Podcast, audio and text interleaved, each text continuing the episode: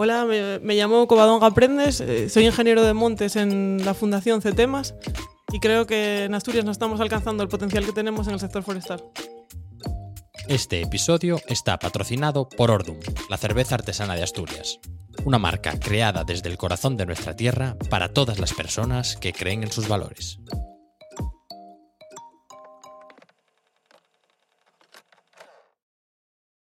Covadonga, ¿qué? ¿Cómo estás? Bien, aquí un poco nerviosa, que es la primera vez que hago un podcast. ¿Sí o qué? ¿Pero eres oyente o...? ¿De podcast en general Sí. o de este? No, no, de podcast, de podcast. Tampoco tengo... no, de, de momento no soy tan vanidoso. Llegaré, pero de momento todavía no. Sí, la verdad que sí, me gusta mucho escuchar podcast, porque es una manera de escuchar radio a medida, o sea, a demanda, vamos. Ya. ¿Y qué escuchas?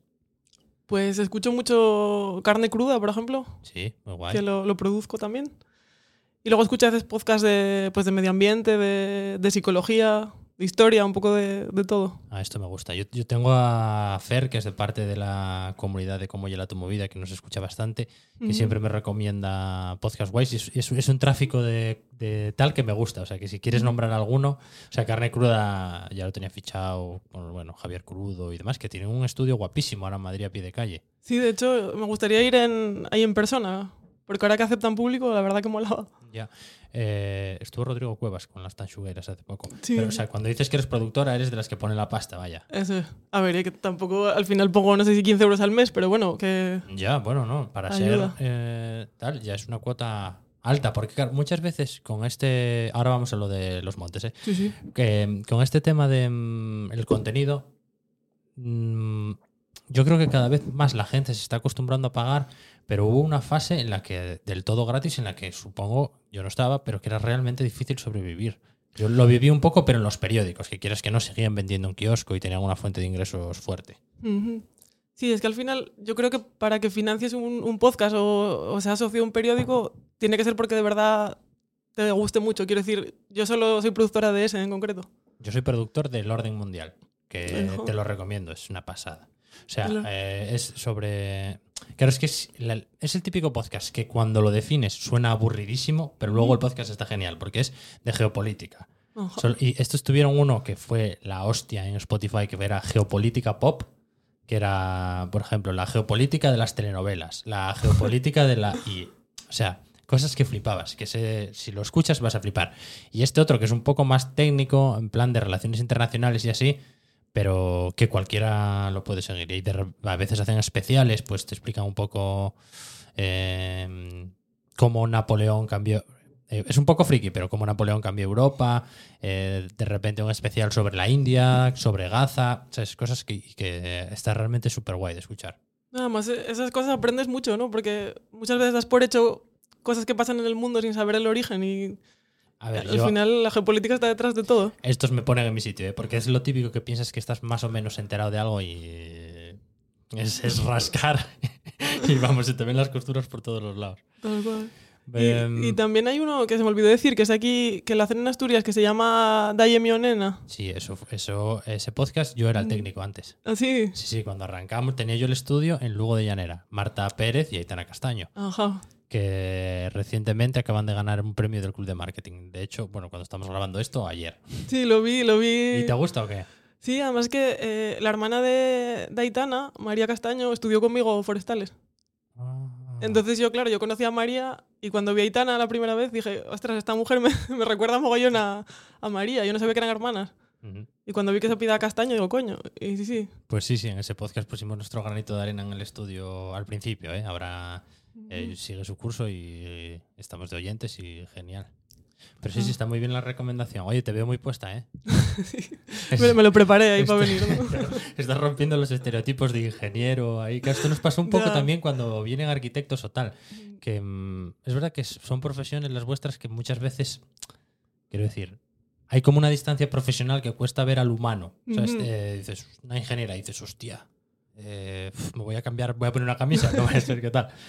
Que, mm, oye, lo de los montes entonces. Sí, es que bueno, a, a colación de esto que dices de los ingenieros, los ingenieros de montes, yo creo que somos un poco diferentes, ¿eh? porque como es una ingeniería que mucha gente dice que no es una ingeniería de verdad, porque, ¿Por?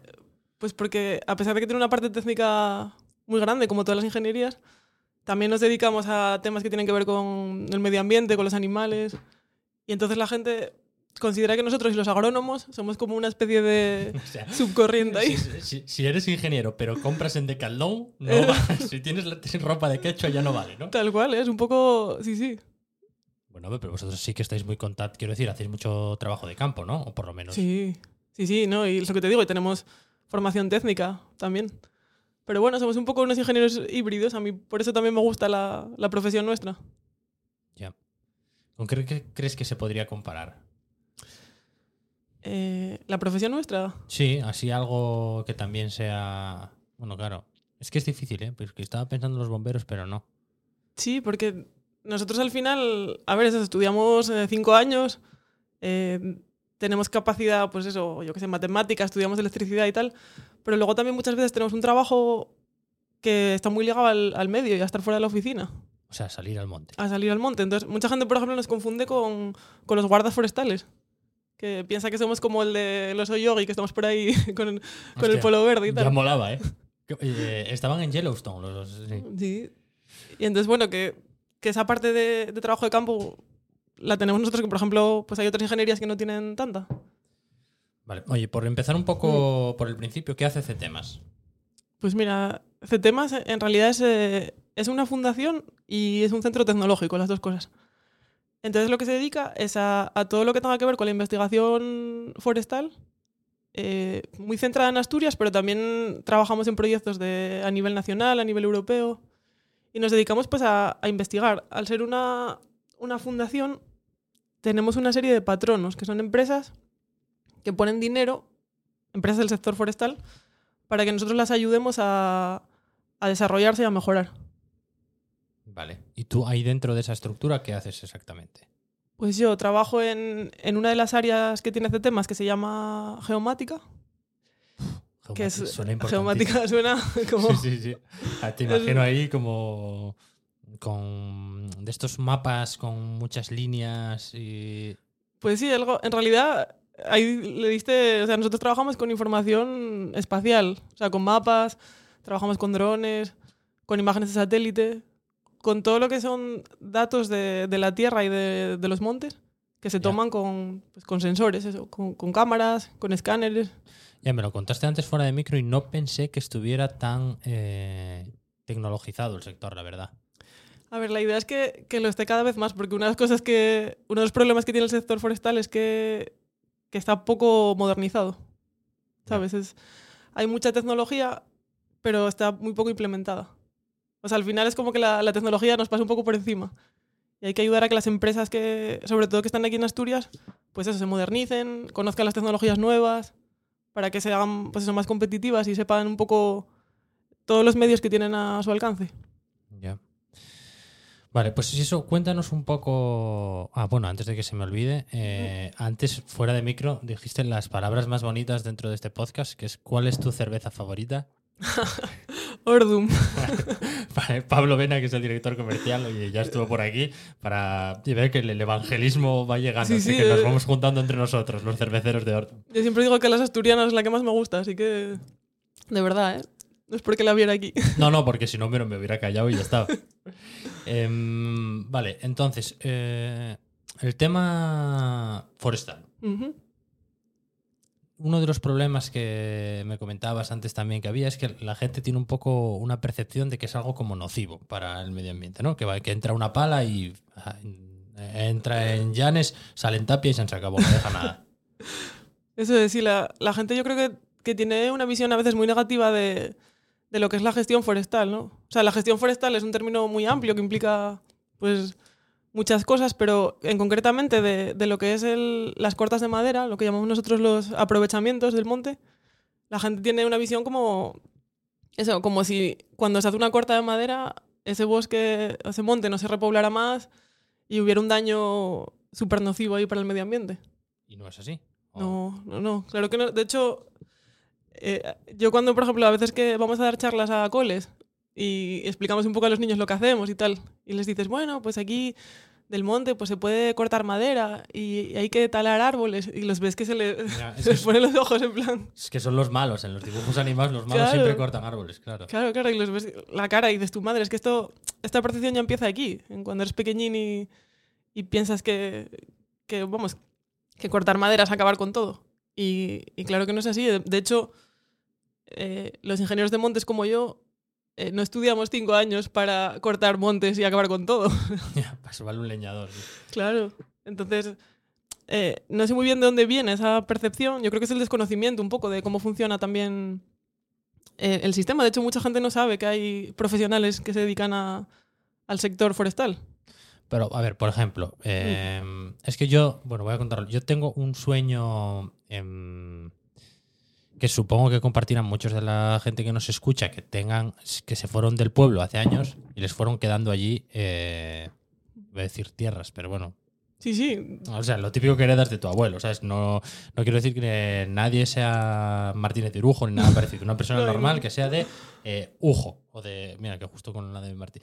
eh, de Degaña, como yo, lo que sea. Que tenga allí X praos que antes daban hierba y ahora ya dan escambrones. Entonces, antes de que eh, eso esté tapado, Mm. yo una vez, por ejemplo, lo hablé con mi padre, digo, Jolín, qué guay sería tener esto eh, plantado de madera y que eso sirviera, ya no, ya no a nivel de que mi negocio, yo no que, que yo no sea Javi el maderista, no que yo sea maderista, sino que tenga una plantación de madera que cada, no sé, cada cuántos años puede ser. Un- Pues depende mucho de la especie, pero por ejemplo, yo qué sé, pues el localito de 17 años, el castaño 40. Depende. ya, pero bueno, calitos mejor no. O, o- Bueno, eso- el tema del localito es otro tema también muy desconocido, yo creo. sí, o sea, que es como. Yo siempre digo, tengo la coña de que, que con gente que no conozco no hablo ni de política, ni de religión, ni de localito. porque porque Sí. tengo. O sea, es como un árbol que genera una, un Sí, odio no sé. sin Yo- saber muy bien aquí. Yo, eh, o sea, esto es como lo del orden mundial que te ponen en tu sitio. Yo Mm. siempre pensé que, bueno, a lo mejor era la gestión que se hacía de localito, pero. eh, Mm. Y estoy. Claro, es lo típico que vas por ahí y ves ocalitos no, ocalitos no, ocalitos no. Claro, claro, son ese tipo de mensajes que van calando, eh, pero que tú igual, no sé tú si alguna vez te paraste a pensar eh, de dónde viene, por ejemplo, ese rechazo tuyo al eucalipto, dónde...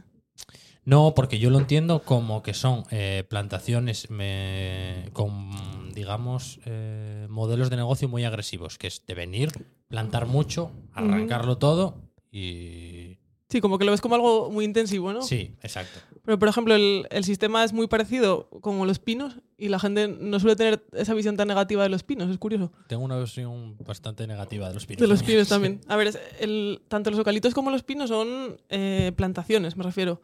Son sistemas que están pensados para producir madera, ¿no? Mm. Entonces, esos sistemas, digamos que se aprovechan así, o sea, tú cortas la madera y luego vuelves a plantar. De- el eucalipto en sí no es un árbol ni malo ni bueno, es un árbol. Quiero decir, es un árbol que es verdad que crece mucho, que, crece, que necesita mucha agua. Entonces hay que saber dónde se planta. Porque es verdad que, pues como cualquier, como un niño que crece mucho, come mucho, ¿no? Entonces, al final, lo que, lo que hay que ver es dónde se planta y, y cómo se explota, pero no es que sea un árbol malo en sí. De hecho, el eucalipto, o sea, del eucalipto se extrae la celulosa, que es el, bueno, no es el oro blanco, pero es un material que es súper apreciado ahora. Y que no se puede extraer de, se podría extraer del algodón, pero no, no, es, no es viable a nivel económico. Entonces, el eucalipto también es un árbol que da, o el pino, que genera riqueza en el, en el ámbito rural. Entonces yo siempre digo que lo que hay que saber es eso, cómo mm, gestionarlo bien. Luego podríamos entrar en el debate de si hay mucha superficie, si hay poca. Ya. Eso yo entiendo que, que puede haber gente que diga, jolín, es que hay- es verdad que hay mucho eucalipto. También es verdad que está muy concentrado en la zona de la costa. Ya. Y para el tema Pero- incendios, eh, Mira, para el tema incendios es, es otra cosa, es un poco... es otro prejuicio que yo tengo, por ejemplo. Sí, sí, sí. El tema de incendios es súper curioso porque mucha gente dice que los eucaliptos son antorchas, que son que transmiten el fuego mucho más que otras especies. Y es, es justo al revés. Los eucaliptos, precisamente porque crecen muy rápido y, y mucho, tienen un contenido de agua súper alto. Entonces, eh, cuando se incendian, no tienden a transmitir el fuego tanto como otras especies. No jodas. ¿Sí? O sea, a ver, Que esto... al 100% pensaba que era completamente al revés. Mm, A ver, es verdad que los incendios también dependen de muchas cosas, ¿eh? De, pues si están, hay muchos árboles, están muy juntos, si hay mucho matorral, pero que el eucalipto en sí sea un árbol que se incendia más fácil que otro, no, no tiene, ¿sabes? No tiene una base científica. Ya. Joder con los ingenieros. ¿eh? También sabes dónde viene, es curioso dónde viene también la visión muy negativa de los pinos y los eucaliptos, que eso es una razón histórica. Cuando, bueno, cuando durante el franquismo es verdad que hubo zonas donde a la gente le, le quitaron las tierras para, para plantar pinos, porque el, Ya. en los años de la autarquía, bueno, pues el gobierno de Franco, bueno, el gobierno por llamarlo algo, tenía quería producir madera como a lo loco para ser independiente de, de otros países y entonces se, se puso a plantar. Y tenía un cuerpo de ingenieros de montes que era muy potente y que eso, pues quitaron tierras a la gente de otros usos, de la ganadería, por ejemplo, para plantar eh, pinos y, y eucalipto sobre todo. Y ahí se generó también un odio grande de la gente normal, porque tú Bueno, imagínate claro, que si tienes... la dictadura y te quita las Claro. tierras para plantar ahí lo que sea, me da igual que sean eucaliptos que, que oro. y te dicen, ala, Javi, ya no vas a tener aquí las vacas, vamos a plantarte unos pinos. Pues claro. De ahí también, pues ese tema de gente que quema las plantaciones, todo eso tiene también una, una raíz histórica y... O sea, que es perfectamente entendible, ¿eh? pero que yo creo que también tiene una... Como que algo se nos transmitió hasta hoy- al día de hoy. Sí, puede ser, porque esas cosas viajan en la cultura claro. y se van. Bueno, pero. Ah, ah, espera, que es, que es que- ah, vamos a volver a mi proyecto de madera. Ah, sí, es verdad que... Eh, no me acuerdo dónde estaba. Ah, estaba convenciendo yo a mi padre. estaba. Sí, eso es. Estaba convenciendo yo a mi padre para todo eso que. Yo no tengo nada. Que, de, que mi abuelo, que está vivo, o sea, que, que tendría que ser el que lo plantara, que tiene ahí, para sacarle un provecho. Ah, y te había preguntado cuántos años. Claro, quiero decir, no nos íbamos a hacer millonarios, pero sería una forma, para empezar, de tener, de seguir ligados al pueblo, porque tendríamos que ir a vigilar aquello de generar una serie de ingresos y que no estuvieran los praos, que es que da, o sea, Feo. da pena verlos. Da pena a nivel. eh, o sea, tú me dirás eh, de gestión forestal o lo que sea, pero la, da- ¿sabes? que pasas y dices, madre, con lo que esto era y ahora son. Sí, sí.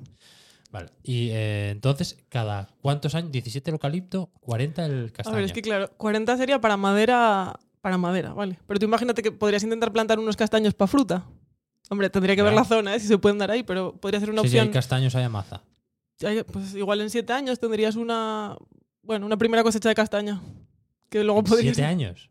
Hablan de siete años, yo no probé, pero... Que planto los árboles. ¿Siete años? Sí, yo, es que yo en la cabeza tenía unos 30. Siete años me parece. Porque, a ver, son variedades de fruta, hay que ver también, eso serían las condiciones óptimas. Pero bueno, yo qué sé, ponle 10. Para una, unas castañas ahí decente. Ya. Uy, pero eso está mal, ¿eh? Es que no, yo, el plan era. sea, es que fuera algo generacional. Que por cada. O sea, una plantación de madera para mis hijos. Otra plantación de madera para mis nietos. Otra. Y que fuera como esto de que decían antes que le regalaban a los nenos un, un ternero cuando nacían o tal. Y que entonces cuando eran un poco mayores tenían una vaca o les plantaban un castaño y cuando llegaba a una edad lo podían vender para madera. Pero... Ah, Sería súper guay, es una, una visión muy guay, me parece. Claro, sí, entonces, claro, yo en mi cabeza era... Eh, jolín, digo, claro, si no tiene fisuras, porque no lo hacemos mañana? Claro. Y mi padre decía que, que era más complicado, que las tierras no valían, que cómo íbamos a hacer eso, que no sé qué. Y luego resulta que pasó una empresa de madera preguntando por tierras. Entonces, claro, con esto y con que tú ahora digas, Luis, adelante con lo de la madera. A ver, es que Yo en siempre... Nochebuena saco los planos y, para adelante. Joder, siempre hay gente que ve la oportunidad donde no la vemos nosotros, ¿eh? Y muchas veces gente de fuera, incluso, de, yo qué sé, el típico holandés que llega a un pueblo de aquí y monta un negocio y tú dices, coño, ¿cómo no se me ocurre a mí Ya. en el terreno de mi padre? Y muchas veces no tiene que estar todo ligado a la madera, ¿eh? Yo siempre ha- hablo de la madera porque me parece que es la parte que la gente tiene la visión más negativa, ¿vale? De, en general del, del ámbito forestal. Pero también ahora está muy de moda el tema de los créditos de carbono, que se está intentando implementar aquí en Asturias, que la gente pueda plantar árboles, Para En zonas donde no había. de carbón, ¿no? exacto, para que fijen carbono y luego esos árboles compensen las emisiones que se emiten desde otro sitio. Es verdad que no todos los terrenos valen, ¿eh? Para que la gente no se vuelva loca ahora de, ah, voy a plantar, porque tiene que cumplir unos requisitos para entrar en ese registro de, de créditos de carbono. Ya, pero esto como todo, hay que asesorarse primero con quien sabe antes de andar haciendo el loco. Pero eso, Claro. eso está bien, ¿no? O- Sí, sí, Es yo... que yo ahora ya estoy fuera juego todo el rato, digo, mierda. Estoy intentando no quedar como un idiota, entonces digo, bueno, No, que, no, que eh. hable ella primero y cuente a ver. Tal cual. O sea, además, a mí me parece guay eso de de que quieres hacer algo con las tierras de la familia, porque luego, por ejemplo, a los abuelos les da mucha pena cuando ¿Cómo no les va a dar? dices, madre, todo esto, que lo que me costó a mí conseguir esto. Claro, que me dio de comer toda la vida y mira, esto es como lo tiene. Claro, y de hecho es que otros problemas grandes es que se está perdiendo la trazabilidad. Hay gente que no sabe qué tierras eran del abuelo ni del padre. Mm, Nosotros ahora mismo no, pero el, eh, mi hijo le puede pasar perfectamente. Porque Claro. en realidad ya son cuatro generaciones por el. Bueno, nosotros estamos muy apegados allí. Pero puede pasar, sí, es, es perfectamente normal. Tu hijo, imagínate, se va a vivir a Madrid, yo qué sé, eh, hace allí su vida, o mismamente en Oviedo, y va al pueblo pues en Navidad y en verano. Igual no sabe exactamente dónde están las tierras de que eran de su abuelo, porque igual luego también pasan a ser una parte de su primo, otra, ¿sabes? No, no, sí, sí. No, y aparte que, claro, es lo de.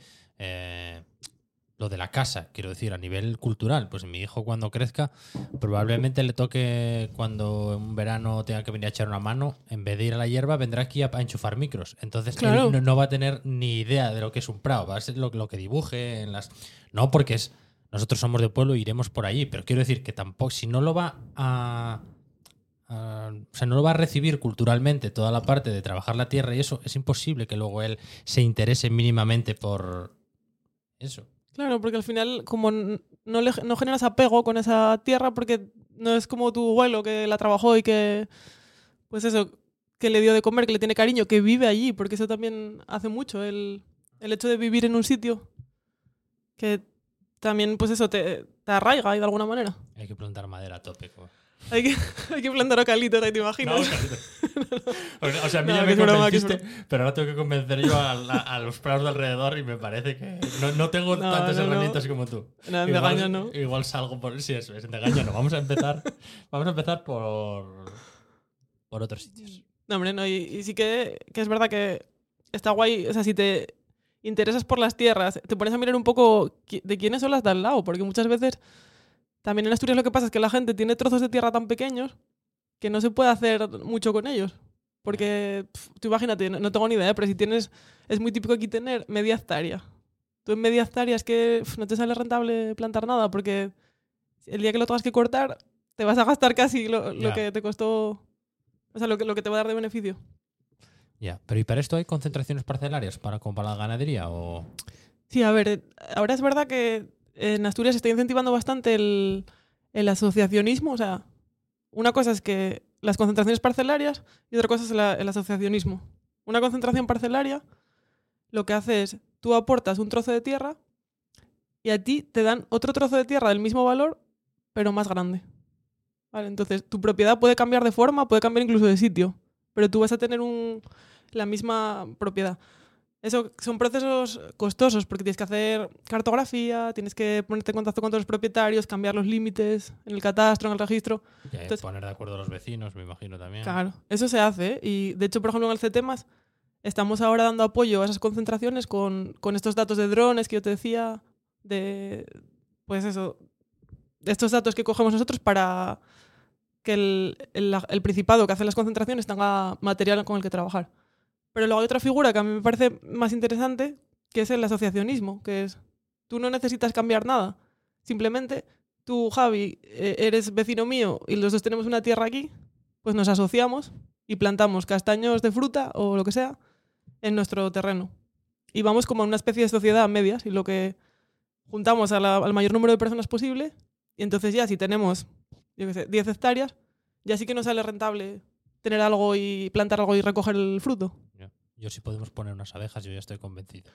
Joder, eso también, eso sería ideal, porque eso sí que... son, son mis dos sueños de guaje de pueblo, vaya, tener abejas y una plantación de madera. Joder, pues abejas, No, además es abejas que... nosotros teníamos en casa antes, ¿eh?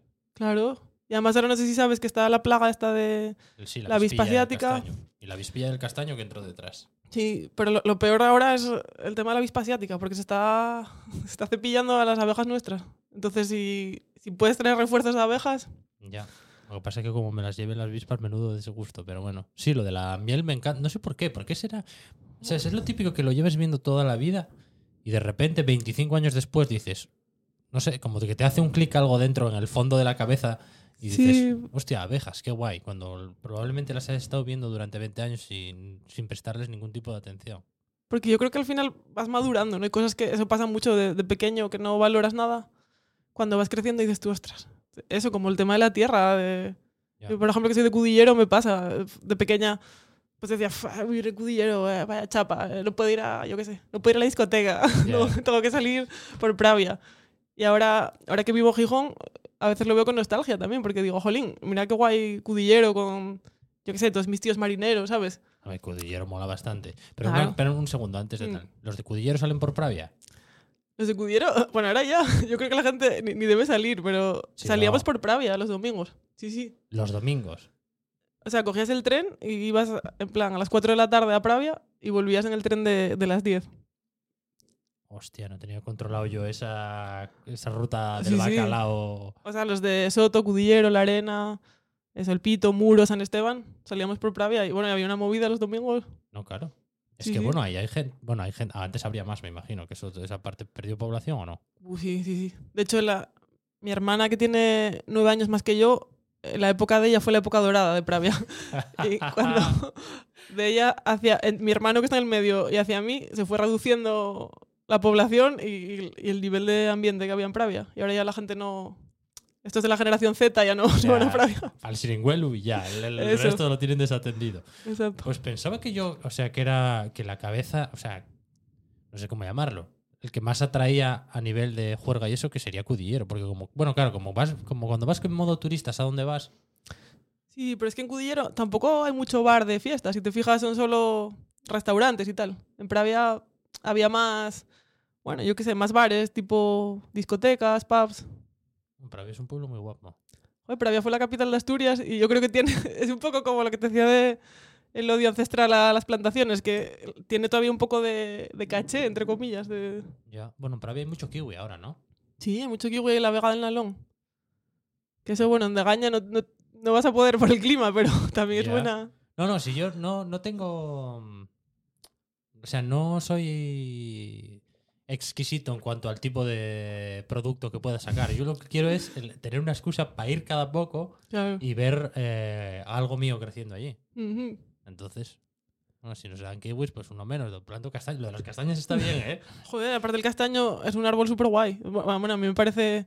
Está muy ligado a la cultura de Asturias. Sí, Mi abuela siempre decía que quitó mucha fame el castaño, que hombre. cuando no había patata ni, ni nada, pues comían Castañas castañas. cocidas. Sí, sí, Claro. en mi casa todavía se come un mogollón. Joder, claro. Eh, O sea, a mí no me gustan, pero por ejemplo, mi padre se pone loco. Castañas cocidas con leche y es, es su día favorito del año. Yo digo, macho, que la felicidad a veces está en las cosas más pequeñas de verdad. Que sí, que Porque sí. ¿Cuántas veces comería castañas con leche ese hombre a lo largo de su vida? Y le sigue encantando. Claro, y los horrios que están hechos de madera de castaño. Y esas son las vigas de mogollón de, de casas aquí de Asturias. Ya. Entonces, bueno, aquí la parte de la fruta está muy poco explotada, que es lo que te digo yo de este problema de que tenemos muy poco explotado el sector aquí en general. También es uno de esos el, el castaño, es una especie que es la especie que más superficie ocupa en Asturias, ¿eh? Mucho más que el localito, mucho más que los pinos.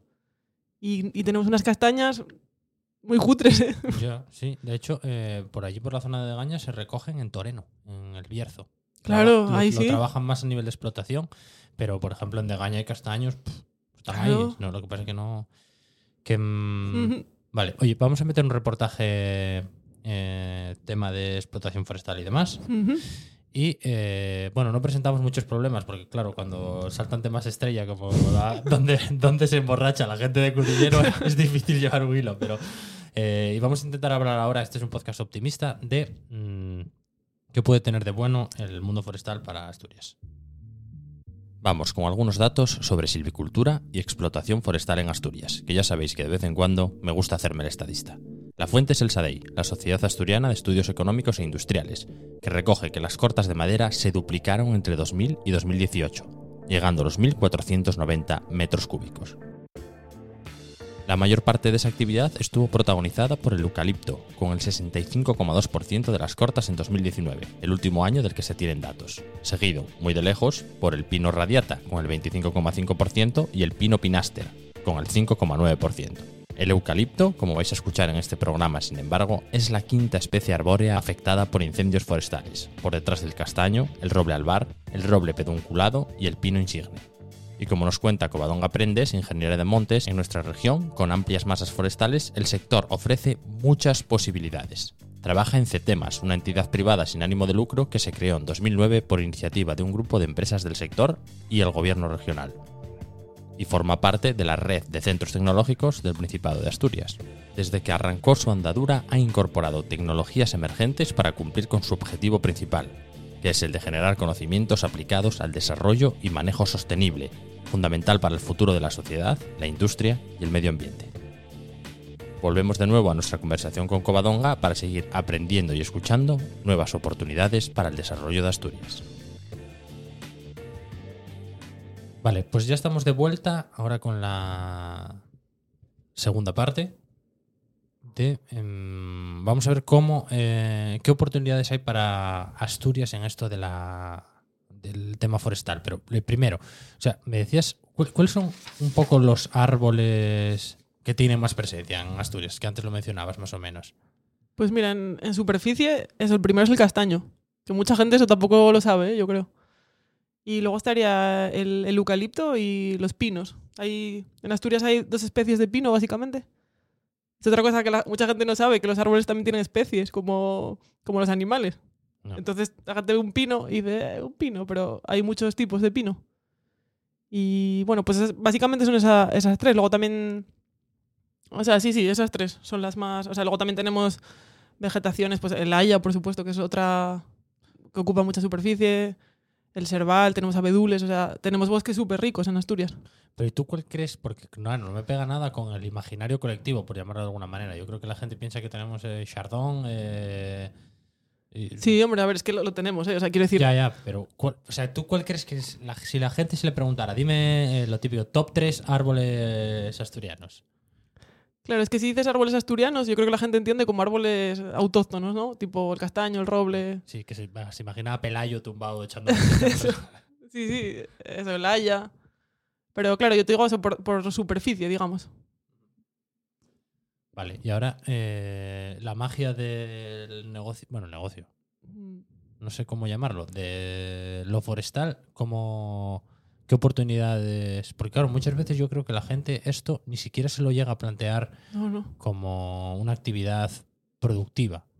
Estoy intentando medir mucho las palabras para no meter la pata. pero- Sí, no, no, tal cual. O sea, de hecho, eh, tú cuando, cuando eres. Cuando estudias eh, una ingeniería de monte, siempre te dicen que el monte tiene que tener como tres patas, ¿no? La pata de, de la producción, la pata del recreo, o sea, los, los montes son sitios de recreo, de ocio, y, y tienen que ser así. Y la pata de la conservación o de, de la protección del entorno. Ah, qué guapo eso. Esas tres patas tienen que estar siempre ahí. Pero muchas veces la gente es como que solo piensa igual en la parte recreacional. O piensa que la parte recreacional o de ocio es incompatible con la parte de productora. Ya. Y eso es lo que a mí me, me da rabia, porque es que no tiene por qué ser así. De hecho, es que es- nuestro papel es que eso no sea así. Y es que en Asturias hay sitio para todo. O sea, tenemos. Somos de las comunidades autónomas con más superficie forestal. Entonces, tenemos espacio para lo que queramos. Entre claro, ellos. aquí, lo que yo llevo entendido es que la gente cuando hablas de estas cosas piensa que si metes actividad forestal eso va a cambiar, ¿sabes? Que, va, Eso que es. se va a talar todo y que de repente va a ser esto el desierto de Almería. Y, y no, porque Sí, sí, piensa como que, que porque haya producción de madera o otras cosas, eh, pues eso, se va, se va a acabar con, con el monte. Y eso no, nunca se, se planteó eso, ¿sabes? El miedo siempre va a ser son miedo, los picos de Europa siempre van a ser zona protegida, pero tenemos espacio, tenemos un 70% del territorio es monte en Asturias. Entonces, por eso yo creo que es una muy buena oportunidad para el desarrollo de la región, porque cuando una parte tan grande de tu territorio es de un tipo, pues no tienes mucho espacio para lo demás. Nosotros podríamos ser muy potentes en temas del sector primario. Por ejemplo, yo qué sé, la producción de biomasa. Es un, Asturias tiene un potencial enorme de producir biomasa. De hecho, ahora se va a abrir una central en la Pereda de, para producir energía, pero podríamos intentar también usarla, por ejemplo, para calentar las casas, con pellets o darle mucho más valor a, a la biomasa que tenemos. y, y además, oye, suele coincidir en zonas, por ejemplo, estoy pensando un poco en la eterna, el tema eterno de eh, reactivación de las cuencas mineras. Exacto. Porque, claro, hay muchas veces que intentamos llevar a las cuencas mineras actividades que son incompatibles con lo que la gente ha hecho en las cuencas mineras toda la vida. Pero eh, sí que algo de monte puede haber por conocimientos o por tal gente más preparada para trabajar eso. Claro, de hecho, esa central, por ejemplo, de la Pereda, que antes se nutría con carbón, pues ahora la idea es nutrirla con biomasa. ¿Sabes? Intentar darle una, una oportunidad a esa zona con, con algo que es un recurso mucho más sostenible y más del siglo eh, XXI. Y luego también uno de los problemas, que eso seguro que escuchaste hablar tú del grande en, bueno, en España y en Asturias, es el tema de la despoblación del rural, de Sí. que es la eterna también, el eterno problema de aquí, ¿no? Nosotros somos una comunidad súper rural, pero estamos perdiendo mucha gente y, y mucha en el rural. la actividad forestal es una oportunidad de oro para, para fijar población ahí. Porque, Porque la gente vive donde trabaja. claro, y tú al final, tú no puedes tener, o sea, puedes plantar unos pinos y olvidarte, pero también podrías estar, si trabajas en el sector forestal, por ejemplo, y trabajas en la zona, yo que sé, de Tineo, de Cangas de Narcea, de Degaña, hombre, puedes vivir en Oviedo, pero No, no eh, complicado. sentido, sí. Claro, entonces al final también es una fuente el sector forestal, ya sea de producción de madera, de actividades de mantenimiento de las plantaciones, de temas de incendios, por ejemplo, que, que fijan población en, en el rural y que sea una oportunidad muy grande para Asturias. Vale, porque una plantación, ¿cómo funcionaría, por ejemplo? O sea, año uno.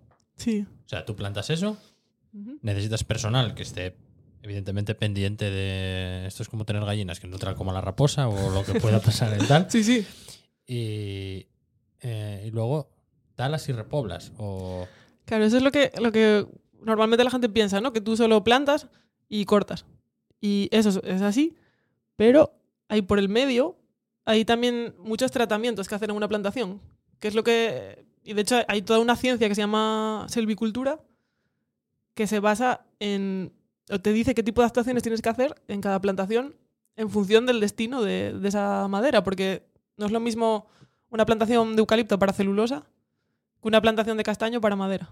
O sea, idealmente tú tendrías que ir haciendo tratamientos cada cierto tiempo. Por ejemplo, en una plantación de castaño, pues tú plantarías los castaños y a los, no sé, por decir algo, ¿eh? a los 10 años estaría bien que hicieras una selección que fueras cortando parte de los castaños para que los que quedan engorden más y tengan más valor. Eso se llama una clara, que es quitar parte de, de la madera. Obtienes un producto por el medio que te da dinero y además los árboles que quedan se engordan más, digamos. Y todo eso hay empresas en Asturias ¿eh? que lo hacen. eh, o sea, hay empresas de selvicultura que hacen desbroces, que hacen plantaciones, que hacen tratamientos selvícolas. Pero es también, lo que te digo, muy desconocido. Sí, es que claro, sí, ahora según lo vas contando tú me van surgiendo eh, mil millones de dudas que porque por ejemplo tú puedes eh, cortar, quiero decir, no hace falta que cortes el árbol. Si Mm. necesitas para hacer leña puedes cortar las ramas o Claro, sí, sí. qué tipo de cortes se pueden hacer. Claro, es que depende. O sea, si tú, por ejemplo, si tienes, yo qué sé, quieres eh, cortar madera de haya, podrías intentar cortar, yo qué sé, hayas pequeñas o, o ramas y podrías sacar leña de ahí. Pero muchas veces lo que pasa es que, primero, la gente no sabe que se pueden hacer tratamientos o, o directamente no los hace. ¿Sabes? Porque también es dinero. Tú tienes que, que pagar por esos tratamientos. Y entonces eh, la calidad de la madera que tenemos en Asturias es bastante mala porque la gente y ya no- la gente, cuando hablo de la gente me refiero a la, a la propiedad. Casi todas las masas forestales están en manos de propietarios privados. Y la gente, pues, entre que mucha gente no sabe, mucha gente pues no quiere invertir porque dice, va, yo planto esto y bueno, lo que me den luego por la madera. Pues al final acabas teniendo un producto como malo, ¿sabes? De calidad. Pero eso no tiene por qué ser así, o sea, eso se podría, se podría hacer gestión, pues de lo que te digo, intentando que la gente se asocie. eh, también hay montes que, que son públicos, que se gestionan desde los ayun- ayuntamientos. Y hay casos de, de muy buena gestión en Asturias también. Esto, eh, me- ah, no, es- iba a decir, pensé que, eh, pensé que era tan listo que se me había ocurrido a mí solo, pero no, me lo contó eh, Nacho, Sí. que fue, es del podcast anterior, que es eh, amigo mío y es amigo tuyo, Exacto. que es el que mm, se encarga un poco de la gestión de invernadero y de la producción de cómo llega tu movida. Cuando sabe de alguien que puede contar cosas guays, lo manda. Y hablando con él el otro día, me explicó un tema que luego cuando me lo dijo me di cuenta que es verdad que se ve muchas veces en la carretera en Galicia cuando vas conduciendo el tema de eh, monte comunal o tal. Y me explicó eh, como que... mm, eh, como que en Galicia había una cosa que se llama banco de tierras, que aquí no hay. Sí, sí lo hay, pero es mucho más pequeño. Vale, entonces esa movida, lo del es que me lo del banco de tierras, según me lo dijo, pensé que se refería a todo este rollo de las tierras raras y no sé qué, que digo, jolín, no me tal. Y luego ya entendí que se refiere a tierras, a, propiedades, a praus. Sí, sí. Sí, o sea, el Banco de, Tierras es una figura de, gestión de, de la tierra, como su propio nombre indica, que está, tiene un enfoque más agrícola ¿eh? que forestal. Pero es verdad que también tiene parcelas forestales. Y un banco de tierras no es más que un sitio donde la gente pone sus tierras para alquilarlas y que otros las puedan usar. Entonces, el banco lo que hace es gestionar ese, ese flujo, ese intercambio. idealista de las tierras. ¿no? Justo, justo. Es como un idealista de las tierras que luego también tiene más, más cosas. ¿eh? En Galicia, bueno, tiene un papel un poco más fuerte que eso, pero vamos, que en resumen es eso. De, pues tú imagínate, tú tienes tu tierra en Degaña que no la estás usando y dices tú, pues, mira, la voy a poner en el banco de tierras, que igual hay otro paisano que la quiere usar, otra paisana para el holandés de antes, y va al banco de tierras y coge las 10 parcelas de la de mi abuelo y la de los otros 9 y se monta ahí una explotación de castaño de fruta.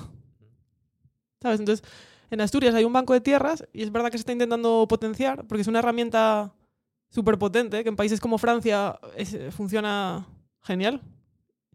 Pero en Asturias eso está un poco todavía ahí mm, despegando. Pero Mm. es, o sea, es lo típico de que podría funcionar bien de verdad o es algo que suena bien porque lo tiene el vecino, pero no sé si tendría encaje o tal. A mí es que me parece que podría funcionar súper bien eso.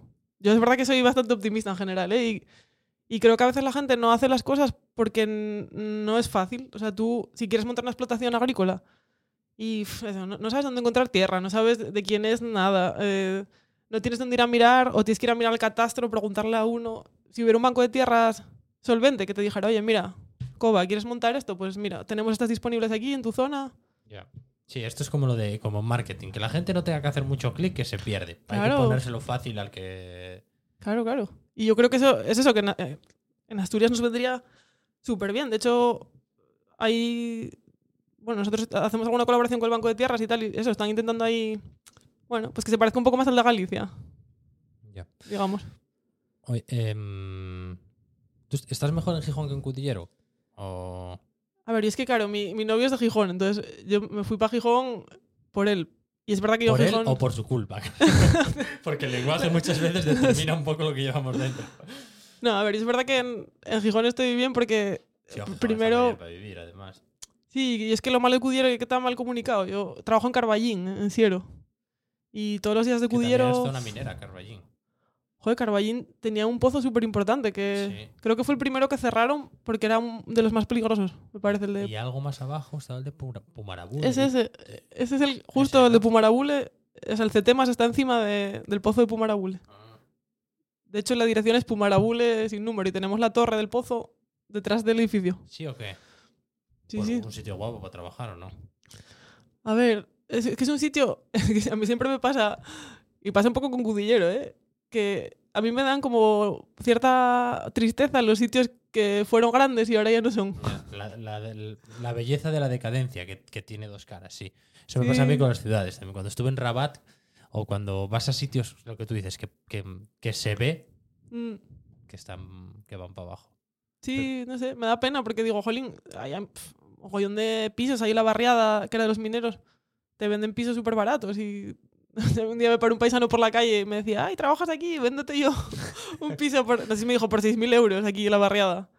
Y dices tú, jolín, que... Una paisana de cudillero se calienta, saca la cartera y compra ese piso eh, para, de frente, como, ¿no? Como estos, pum, fuera. No, y en Cudillero pasa un poco igual. Las casas del anfiteatro donde vivía mi abuela, la casa de mi abuela la vendieron, pues la compró un madrileño, porque claro, yo lo típico, cuatro hermanos, heredas una casa de tres plantas, ahí en el anfiteatro metida. ¿Qué es el anfiteatro? Que no sé. El anfiteatro es como el casco histórico de Cudillero, que se... Sí, sí, sí, sí. Las casinas de colores que están montadas en la ladera Sí. se llaman... Uy, perdón, que. No, es que, ah, eh, bueno, la gente, claro, no lo sabe, pero estamos probando eh, videopodcast con cámaras con inteligencia artificial y a veces cuando levantamos las manos nos siguen. no se puede gesticular. Sí, sí. Que, o sea, es la parte que sale en la postal siempre, de, hacia es. atrás, ¿no? Claro, y las casas, pues imagínate cómo son, de, de húmedas, de pequeñas. Y bueno, no. Eso, eso es otro. Igual que hablábamos del abandono del rural y tal, eso es un poco ahora el abandono del rural de la costa, que se está convirtiendo en un decorado, un poco. Ya. Pero bueno, eso es verdad que. Decíamos que íbamos a hablar de cosas positivas, así que. Sí, no, no. Esto viene todo por lo de Gijón. Mm, Que si estabas mejor en Gijón que en Cudillero. Yo creo que no querías contestar Cudillero para que no se enfade.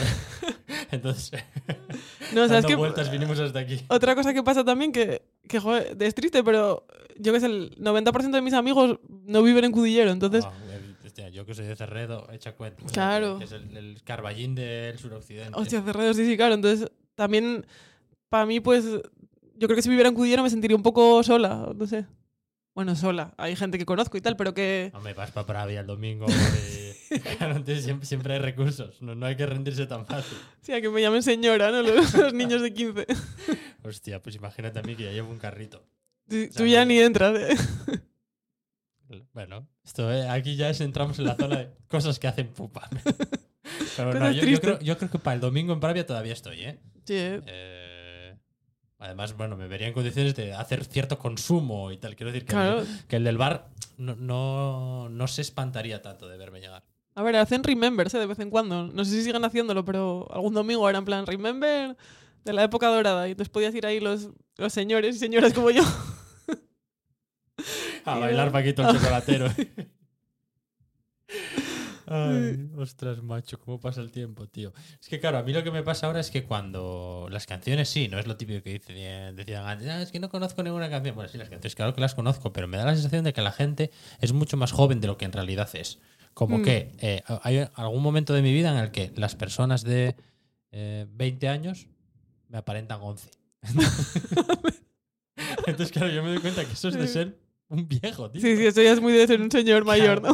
Y que dices, pero. eh, o veo un chaval en camiseta corta ahora por el campo San Francisco y digo, ¿pero dónde va así, hombre? ¿Cómo, cómo no coge Que una coger frío, hombre. Eso, tío, eso es de ser viejo. Sí, O sí. sea, no, no, no, no se puede uno resistir a. Hay que a asumirlo, tío, ¿no? No pasa nada. Pero bueno, la verdad que. bueno, cuéntame algo más de lo de la gestión forestal, porque aquí este es un pozo del que probablemente no sea capaz de salir solo. Nada, que yo decía eso, que, jolín, que Asturias que tiene mucho, mucho potencial y que, que yo creo que podía ser, que toda la actividad forestal puede ser una manera de que las zonas rurales revivan un poco y también de crear trabajo, que, que jolín, en Asturias tampoco es que andemos muy sobrados de, de empleo, de hecho tenemos siempre de los sitios con peores datos de, de España. Ya, no, yo a lo que me refería antes, bueno, que esto igual es un poco tal, pero Mm. que yo creo que a- en una zona en la que todo el mundo está acostumbrada durante generaciones a Mm. trabajar en la minería, le es mucho más fácil reconvertirse a trabajar en el monte que a emprender su propio negocio. O Sí, claro. a trabajar en remoto porque está de moda, de no sé qué. Entonces, claro, hay veces que le pedimos a las cuencas mineras cosas que las cuencas mineras no pueden dar si no hay un proceso intermedio bastante largo. Claro, sí, sí. Eh, Y, creo que en el, el cambio a ir a trabajar al monte sería más natural y, se podría hacer más rápido. Pero es claro, te lo digo por. Es lo que me da la sensación. Tampoco tengo ningún tipo de. Sí, además lo bueno de los trabajos del monte es que, a ver, en el monte hay un montón de trabajos, ¿no? Que está desde que lo, hago- lo que hago yo hasta lo que hace, pues, un, el yo que sé, un de- motoserrista. ¿no? Pero es verdad que hay un nicho ahí muy grande de trabajos que no necesitas una formación tampoco muy grande. Entonces, en, en poco tiempo podrías hacerte motoserrista. Y como no hay mucha gente que quiera esos trabajos, porque son trabajos, bueno, pues, duros, Sí, sobre todo en invierno, etcétera. claro, pues también hay ahí salida. ¿Sabes? Para, para gente que, pues yo que sé, estoy pensando gente joven o gente que igual no quiere estudiar o no puede porque no se lo puede costear. O se quiere quedar en el pueblo y la opción de quedarse quedar. es hacer un trabajo de ese tipo. Exacto. Está bien. Sí, sí. Ya, la verdad es que el monte, tío, muchas veces pasas con el coche y lo miras y no, y no lo ves. Quiero decir, no lo ves a nivel de todas estas cosas que estás contando tú. No, Mm. no, no te llega nunca a... ¿Ves monte? Claro, como... Sí. bueno, no sé, igual yo como nací eh, y viví en Cerredo siempre, que está rodeado de monte, nunca lo ves como nada más que, Sí. que un paisaje de postal. Claro, claro, no sabes todo lo que, lo que hay ahí o lo que puede haber hasta que, yo que sé, hay un incendio de repente y entonces todo el mundo se, se acuerda del monte y todo el mundo es experto en lo que habría que hacer y los problemas Ah, de... Pero eso, vamos, eso... lo de- lo de- el- Sí. el, curso de expertos es el que más rápido Eso, se eso. aprende. Es nada, Pero no- hora y media. Pero es verdad que a mí me, me- me da la sensación que en el ámbito de, que tiene que ver con el medio ambiente, eso, con, con lo, lo forestal, es como que hay muchos expertos de repente. O sea, yo, por ejemplo, cuando hay una crisis, yo qué sé, un ataque de un hacker, no veo a tanta gente mm, opinando sobre las medidas de seguridad que deberían tomar las empresas o... Ya, pero ¿cuál sería el hacker del medio ambiente? Por cuando pasa qué? ¿Qué tipo de un incendio? No, por ejemplo, cuando hay un incendio, que todo el mundo de repente, yo que sé, empieza a decir, ah, pues había que hacer esto, porque es que no se está haciendo nada, porque mira, porque mira eso, los ocalitos son antorchas, igual ves, a, yo qué sé, por decirte algo, a mi vecina del primero, que, que es una señora que vino de Madrid y que el marido es, yo qué sé, electricista, de repente, con un máster en ocalito y, en- y que me da un poco la risa. Igual es verdad que, como es mi tema, pues me fijo más, ¿eh? Igual... Sí, no, no. Pero es, o sea, que, que- que tendemos a eso, desde luego. Y que con cosas así, que es verdad que es muy fácil opinar. O sea, tú ves unas imágenes en el telediario de un bosque ardiendo y es verdad que hay una parte de ti, probablemente la más cuñada, que, que te pide que exteriorices una opinión sobre eso que estás viendo, que te parece una barbaridad y que no quieres que pase. Claro, y a claro. veces sale por el lado malo, que es diciendo chorradas. Sí, que yo lo entiendo, ¿eh? porque joder, es una situación muy fea y que a nadie le gusta. Entonces, eh, como humanos que somos, pues cuando ves algo así muy malo, intentas como buscar soluciones o, o buscar culpables y tal. Pero que, que echen, me- que echen al entrenador. como- Exacto, exacto. Y así acabamos antes. Vale, ¿y alguna cocina más que tengas por ahí? O estamos. es- Bueno, todos los años, al principio de temporada, prometo que los programas van a durar menos de 45 minutos. y de hecho, eh, el, el arranque de esta temporada, que fue con el citado Nacho, eh, ya nos pasamos y dije, bueno, pues mira, un problema menos. Ya no tengo la presión de, de dejar los programas en 45 minutos porque el Sí. día uno se acabó. Exacto. no, solo por, por dar, porque que no se asocie eso, la ingeniería de montes solo con una visión productivista y de plantaciones y tal. También decir, joder, que Asturias eh, es un paraíso natural por algo. Entonces, tenemos mogollón de potencial también en, temas de biodiversidad, de, fauna, de, diversidad de plantas, de turismo, o sea, de turismo rural. Entonces, bueno, que ahí también hay un nicho de mercado muy grande que, si lo sabemos gestionar bien, puede ser una fuente de riqueza en muchos ámbitos. Digo gestionar bien porque el turismo y todo esto ya sabemos que a Ya, veces sí, es complicado. puede ser ahí un poco plaga, pero bueno, que es otra oportunidad que yo veo para, para el rural. Pero ¿y la biodiversidad, por ejemplo, cómo, eso cómo se puede explotar, entre comillas? Pues mira, por ejemplo, Asturias es eh, una zona osera súper importante de, de las más. O sea, no me quiero equivocar, pero vamos, que la, la comunidad de osos que tenemos en Asturias es enorme. Pues hay gente que viene a, a ver esos osos, a, a estudiarlos, pero solo a, a observarlos. Hay mucha gente que pasa un miedo y está, se levanta a las 4 de la mañana y va allí a, a mirarlos. Y que viene de, de toda España o de, o de otros sitios del mundo. Ya. En Dagaña también hay muchos osos. No, claro, claro, claro que sí. Y Seguro que también van allí a, a mirarlos. Eso sonó a niño de cuatro años. ¿eh? Yo Lo- más osos que... Los osos de mi pueblo son más guapos que los del tuyo, pero es No, verdad que, sí que se nota que ese tipo de cosas eh, tienen un impacto real, vaya.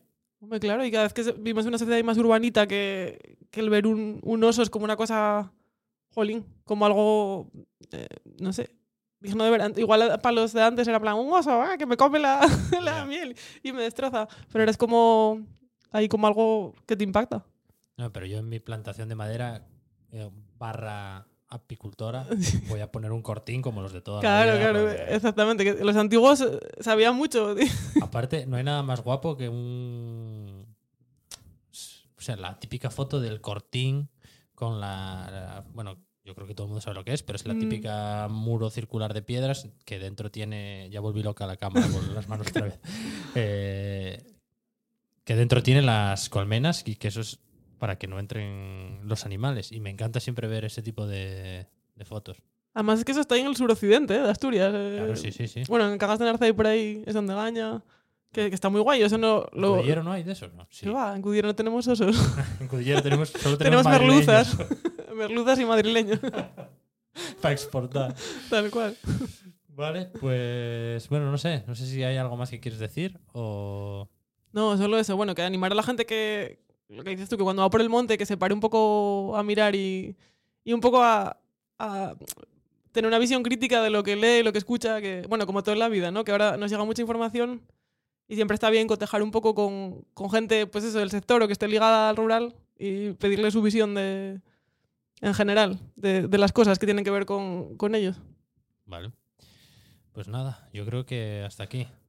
Muchas nada, gracias por y- venir y por conocer Invernadero. Y. Y a ti No. nada, muchas gracias por invitarme y bueno, aprovechar a la gente, para decirle a la gente también que, que si quiere ver un poco lo que hace el CTEMAS, que le eche un ojo ahí a, la web que tenemos, que, que se hacen cosas muy chulas ahí que no, no se conocen mucho tampoco. o que pasen por Punamarabule. O que pasen por Pumarabul, exacto. Que, hay muy buenos chigres en esa zona. pues mira, otra cosa más. eh, una nave enorme de hormigón que hay allí, pues ahí pueden picar el timbre y salgo yo. Vale. Pues nada, muchas gracias, Covadonga. Muy guapa la tu movida. Gracias. Como Yela, tu movida es un podcast original de El Estudio. Suscríbete a este canal para no perderte ningún episodio. Consulta nuestra página web elestudiopod.com si necesitas más información y síguenos en redes sociales, arroba el estudio pod.